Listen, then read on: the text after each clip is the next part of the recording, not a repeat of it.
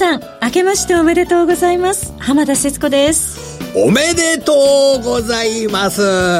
鎌田新一です。ここからは午後ジャングルマーケットをお送りします。皆様今年もどうぞよろしくお願いいたします。よろしくお願いします。まあ、マーケットですけれども、年初からリスク波乱のね、幕開けですね。はい。まあ、昨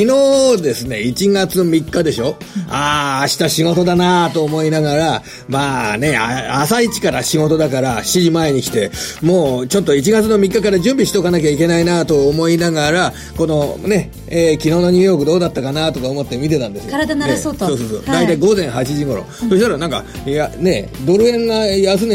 で105円割りつけたとか言って、何間違えてんだよ、正月から105円割りなんてあるわけねえじゃねえかよ、そんなと思ったら本当のことになってて。しちゃいましたね。なんだよ、これはっていうような。まあ、この為替の動きなどについて今日はですね、はい、まさにもう、為替の専門家の方にお話を伺うということで、私も楽しみにしているということです。年始の動きから、そして今年の見通しなどもね、伺っていきたいと思います。それでは早速進めてまいりましょう。この番組は投資家の英知をすべての人に投資コンテンツ e コマースを運営するゴゴジャンの提供でお送りします。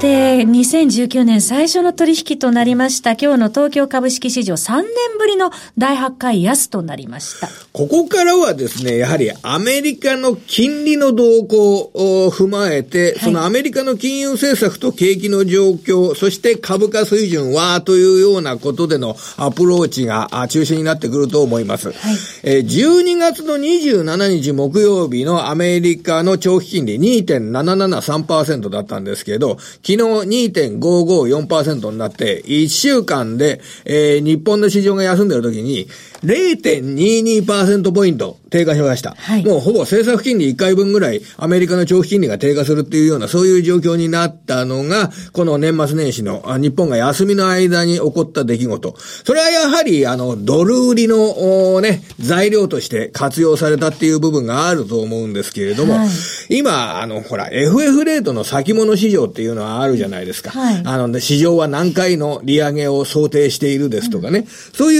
う水準をこの先物市場で今見てみましたらね、えっ、ー、と、大体この、4月の FF レートの想定金利水準が、今の1月の水準と比べると0.035%下にあるんですよ。下。うん低い。はい、だから、あの、金利が、FF レートが4月には、ちょっと低くなるかもしれないなっていうような、そういった取引価格になってるんですね。はい、で、来年の1月、もうこれが変わりますよ。場合によっては。来年の1月を見てみたら、だいたいその今のレートと比べると、0.18%ぐらい下の位置に、低い位置になってるんですよ。来年の1月。だから、もう、これから先の FF レートを考えるにあたって、場合によっては引き下げられるかなというような、そういう部分まで、あの、マーケットだと、あの、考えてるっていうような状況になってるんですね。はい、だからこれをどのようにあの、株式市場、投資に活用するかってことですよね。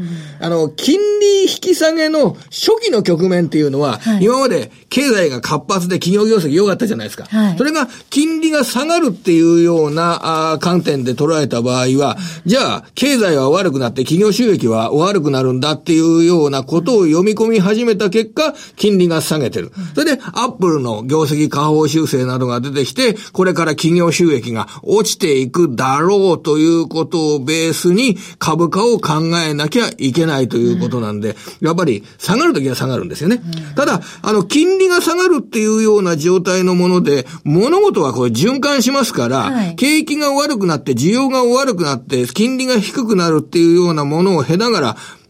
ずっと業績が悪いわけじゃない。うん、それとどっかで業績が持ち上がるような部分っていうのを織り込みながら、株価はいずれ上がるような場面も来るだろうと。いうような、うん、あそんな観点で、えー、取引、あの、株式取引をやる必要性があると思うんですよね。その意味では、えー、金利の水準っていったものがどんなあ動きになって、経済がどのぐらい悪い状況になるのかということの綱引き、えー、これを株式投資をやる上では考えたいなと思います。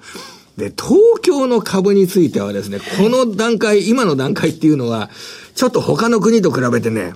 悪くなる。動きが相対的に悪くなるっていうことも、ちょっとあり得るような場面なんですよね。何せ、だって、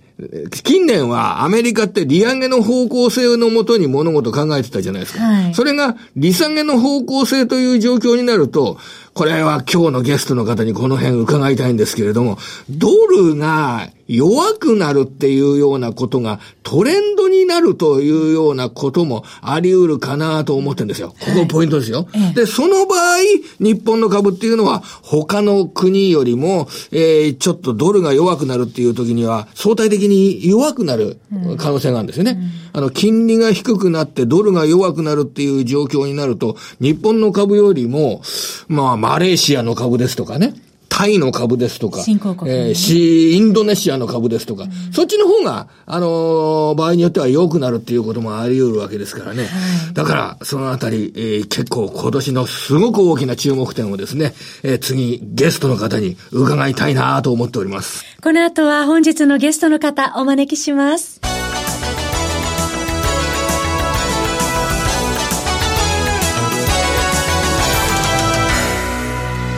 番組今年最初のゲストの方はこの方、為替のスペシャリスト、島力夫さんです。島さん、よろしくお願いします。新年明けましておめでとうございます。ますよろしくお願いします。今年もよろしくお願いします。実はね、島さんからはね、えー、1月の3日の朝の早い段階でですね、はい、メルマガが入ってんですよ。はい。ドル暴落ということで、ドルが急落したことを、島さんはいち早くメルマガで、日本で一番早かったんじゃないですか？島さん。そんなことないですか？メルマガやってる人だと一番早かったんじゃないかと思うんですけど、僕のところにも届いてるんですよ。はい。で、あの105円割れの動き、まずやっぱりここから行きましょうか、今日は。はい。はい、そうですね。はい。あそこはずっと見てたんですけども、うん、えっ、ー、と、ニューヨークの引けぎ味がですね、ちょっと裏れ気味で、ちょっとまずいなーっていう雰囲気は確かにありました。はい、でもですね、あそこまで落ちるとは想定できなかったんですね。で、まあ、じりじり落ちてるけど、まあ、この辺かなって思ってたのは、8円の60銭とか70銭ぐらいのところで、でですね、ちょっと予想見してたら、8円の50銭割れたあたりから、はい、もう、パ、あれって瞬きするたびにですね、なんか、大き、大台が変わってまして、はい、あっという間に 5, 5円台でしたね。うん、これ、まあ、あの、結果的に105円割れ一回、ね、できるだけ変えたらよかったんですけど、そういう注文が出せないぐらいのスピードで落ちてたってことなんですか、これ。これまあまあ、そうです。あの、あの、損切りの自動執行が先にどうしても出てしまうので、えー、1月3日という、まあ、薄い時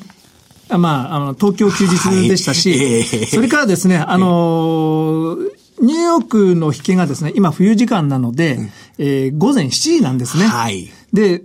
東京が休みだと。しかも香港、シンガポールも入ってこないと。うん、あの、まあ、一年の中で最も薄いような時間帯だったっていうのはあります。はいはい、えそれと、あの、証拠金業者さんがですね、やっぱり値洗いを7時、午前7時に行うんですね。ニューヨークのプライスをもとに。はい、そこで、まあ、円高に進んでた場合、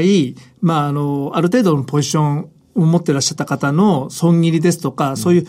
まあ、そういう値洗いがあるんですよね。その、自動執行が行われるタイミングでもあるんですし、15分とか20分とかそんなところですね。で、昔はですね、よくそのタイミングに合わせて、マーケットもよく動いたんですよ。でも最近はですね、まあ、レバレッジ比率が低くなったこともありまして、あんまりなかったんですけれども、まあ、久しぶりに見たかなっていう。ですから、日本の個人の方のポジションの損切りが、あの、背景にはあったと思います。このフラッシュ的な動きって、久しぶりにとおっしゃいましたが、過去にも何回かあ、そうですね。過去は何度かありました。あの、特にレバレッジ比率が高かった時には、ちょっとした動きでも、あの、そういう損切りオーダーが、の、損切りの自動執行があったものですから、うん、まあ、あと、リアルタイムで自動執行するんじゃなくて、あの、ニューヨークの終値を、を待って、じ、あの、損切りの執行するという、まあなんていうの、昔の商品業者さんみたいな執行の仕方を、かつての為替業者さんをやってらっしゃったので、東京のこの7時、まあ夏時間であれば6時、冬時間であれば7時ちょっと過ぎっていうのはですね、ちょっとまあ、一種の魔の時間帯でもあったんですね。なるほど。そこで今日は、前半にもお話ししたんですけれども、ドル安、これドル安円高っていうとどっちを言ったらいいんですかね？今の、あの、今回、ドル安というよりも円高になったわけですかね？この、今回の動きっていうのはこれ。まあ、長い間見てなかったんですけども、典型的な、いわゆるリスクオフ、ね、リスクオフの円買いというような形ですね。すね。で、円とドルの取引、ドル円相場について、この、ね、休みの間金利が低下したじゃないですか。はい。その旨を抑えながら、どういうトレンドになるのかというと、いかがですかね、これは。やっぱりあの、世界経済が転換点を迎えてるっていう認識があるんじゃないですかね。えー、えー、で、あの、FRB、まあ、パウエル議長、まあ今日講演もありますけれども、えー、まあトランプ大統領がですね、あんな方なので、あの、利下げしろって言われたらですね、あえて強い態度で話してしまざ、しま、しまうのは、まあしょうがないところもあります。うん、ただ、まああの、FRB の認識が、まあちょっとマーケットが思ってるよりはかなり高なんじゃないかっていうのはあると思いますね。うんうんで、えー、マーケットとしては、まあ先ほどですね、鎌さんおっしゃられた通り、もう利下げまで織り込もうという状況になってます。つまり、もうアメリカ経済がピークを打って、で、これからですね、徐々に低成長に向かうと。経済、まあ、あのー、減速に向かう。もしくは、場合によっては、軽いリセッションみたいに行くんじゃないかっていう恐れがありますよね。で、そうなると、まあ、基本的に株価的にはそんなに良くもないでしょうし、まあ、金利が下がるということは景気の下支えになって株価にはいいんでしょうけれども、えー、まあ、なんていうの、その実体経済が悪くなって、まあ、金利が下がることになるので、うん、あまりいい金利の下がり方ではないんじゃないかなと思います。なるほど。これで、えー、ドルがこれで下がるようなトレンドに、金利が低下してドルが下がるようなトレンドになるのかどうかというと、これはいかがでしょうかね、ここは。僕はそうなると思います。えっ、ー、とですね、実は2018年僕はですね、もっとドルが高くなるんじゃないかな、前半、特に前半ですね。トランプ減税があって、アメリカ経済がこう、オーバーヒートするっていうのはもう見えてたわけですよね。ものすごく強いとアメリカ経済が。で、金利も3%に乗せて、で、そういう時に、やっぱりもっとドルが強くなるんじゃないかなと思ってたんですけども、なかなかドルが上がらなかった。うん、で、えっ、ー、と、これはやっぱり、あの、1年限りの部分もありますので、2019年、2020年とですね、このまま何もしないと、米アメリカの経済は少しずつ下降していきます。しかも貿易戦争までやってますから、えー、まあ、このダウンサイドの動きがですね、まあ人為的にもっと加速する可能性があります。そうなるとですね、ここが、をメインのシナリオに考えないといけないので、どうしてもですね、リスクオフ的な、はい、えー、ことになると思います。で、あの、株価とか上がらないとかなってくると、うん、日本の機関投資家さんとかですね、まあ、あの、年金とかですね、支払いのためには、お金をどっかから持ってこないといけないと。うんその後、お金は海外にあるんですね。それを日本に持ってくるっていう動きが、今年はちょっと出てきそうな気ます。それから M&A がですね、これまでドルを支えてきた部分もあると思います。大型の M&A いくつかありましたけれども、米国経済が減速して、アップルもおかしいとかですね、そういう状況を見ると、やっぱり M&A をやろうかなと思ってても、いや、ちょっと待てよと。そう企業経営者は普通そう思いますよね。えー、えー、ちょっと、そうすると、巨額の M&A もしばらく出てこないだろうと。となると、経常収支がですね、もろに効いてきてですね、まあ、あと、まあ、機関投資家がですね、足りないお金をちょっと海外から持ってこないといけないとか、そうなってくると、円高ということになるんじゃないかなと思います。アメリカ経済が難聴になってくると、日本もっと厳しくなってくるっていう、その円高もそうですけれどもね。相対的にそうすると、株式はやはり、ちょっと前半が厳しそうですかね、日本株は。ちょっと厳しいんじゃ、ただ、現在のレベルは結構下げてるとは思いますが、はい、まあ、PR で見るとですね、もう、びっくりするほど割安ですからね。はいただ、あの、企業業績がもしかしたら落ち込む、これから先落ち込むということを考えれば、うん、まあ、あの、PR、現時点の PR を見てですね、買うというよりは、うん、やっぱり今年はやっぱりその、どうしてもこう、まあ、お金を守ると、うん、そういうスタンスにならざるを得ないと思いますんで、あの、積極的な売買をするというよりは、タイミングを待つと。いう感じがいいんじゃないですかね。はい、で、FX 取引で稼ぐぞと思ってる方々の当面の戦略としてはドル円で、ちょっとね、あの、私の知り合いだとドルを売るっていうのが、スワップポイントがなんか毎日払わなきゃいけないっていうと、うん、というふうに言ってる人もいるんですけど、でもそれを考えてもやっぱりドル売り円買いの方が、あの、入っていくにはいいわけでしょうかね、当面っていうのはこれは。まあ、あの、もし株がロングであれば、ドル円のショートポジションを持つことは、まあ、円買い、ドル売りポジションを持つことことは、そのヘッジにもなりますしね。うん、ええ。あの、はっきり言いましてですね、あの、プロの為替トレーダーで、金利のことを考えてる人はいません。なるほど、なるほど。ほぼゼロです。はい。ええ。あのそんな、ほんの、ほんの 0. 何銭の話ですから、えええでも、ね、1日に何十銭まあ、ことによれば1円以上動くわけですから、えー、いや、金利差って見えないんですよ。なるほど。えー、やはり、その、金利差というよりも、もう、ちゃんと現実的な儲けというものを直視しようという、えー、これ当然の話なんですね。えー、ですから、まあ、今年はおそらく円高トレンドになると思いますので、戻ったところをドル売り円買いというスタンスでいくと、今年は FX ほ、かなり儲かるんじゃないかなと思いますけど、期待できると思います。なるほど。これは多くの通貨に対して、円は買った方がいいような通貨になってるわけですか？今。あ多分そうなると思います。うん、まあ、リーマンショックの後、というか前ですね。うん、まあ、リーマンショック2008年でしたけど、2007年ぐらいから円高本格的に始まりました。その時の雰囲気にちょっと似てるんじゃないですかね。えー、どうしても、その、円にですね、こう、お金が集まるようになりますので、えー、これをですね、例えば日銀の利下げで食い止めるとかですね、政府が口先でどうこうするとかですね、ちょっと難しいと思います。うん、えー今日も日銀、そして、えー、財務省、金融庁の三者会談ありましたけれどもね。はい。あの、あの三者会談って何なんでしょうね。あの、やめてほしいなと思うんですけれども、うん、あの、112円台でもやってるんですよ。うん、まあ何の効果もないんで、うん、ですし、まあ、あの、それで集まって何か、何か、中身を発表するわけでもないですし、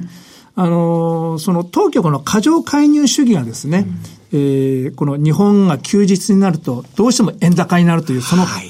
日本人がいないと円高になるんですよ。それは当局があまりにも過剰に介入するからなんですよ。なるほど。ですからそういうのをやめてほしいなと思います。今年は円高トレンドということですが、え島力夫さんのメルマガ、島力夫の実践リアルトレード FX オンから好評配信中です。配信価格は月額4500円。今、FX の個人投資家の方に大変ご好評いただいております。あなたの相場感を養ってくれます。島力夫の実践リアルトレードでトレード成果今年もどんどん上げていきましょう。詳しくは番組ホームページ右のゴゴちゃんトレードサロンのバナーをクリックしてください。本日のゲストは、為替のスペシャリスト、島力夫さんでした。どうもありがとうございました。ありがとうございました。島さんのメルマガね、もう本当に、えー、いつもケアしてくれますからね。皆さんぜひご購読ください。ゴゴちゃんのメールマガジンに仮想通貨の情報も加わっています。ラジオ日経でもおなじみの個人トレーダー、ヒロピーさんの読む仮想通貨ストラテジーレポート、月額4500円です。詳しくは番組ホームページのバナーからお願いします。